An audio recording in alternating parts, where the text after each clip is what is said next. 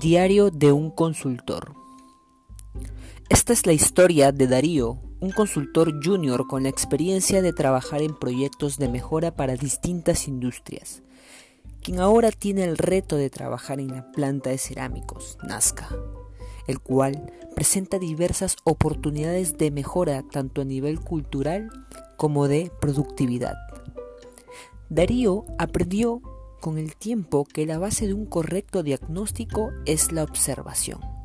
Así que no te pierdas de cada capítulo, pues abordaremos temas fundamentales si tu objetivo es aprender todas las herramientas, filosofías y aplicaciones de este apasionante mundo de la mejora continua.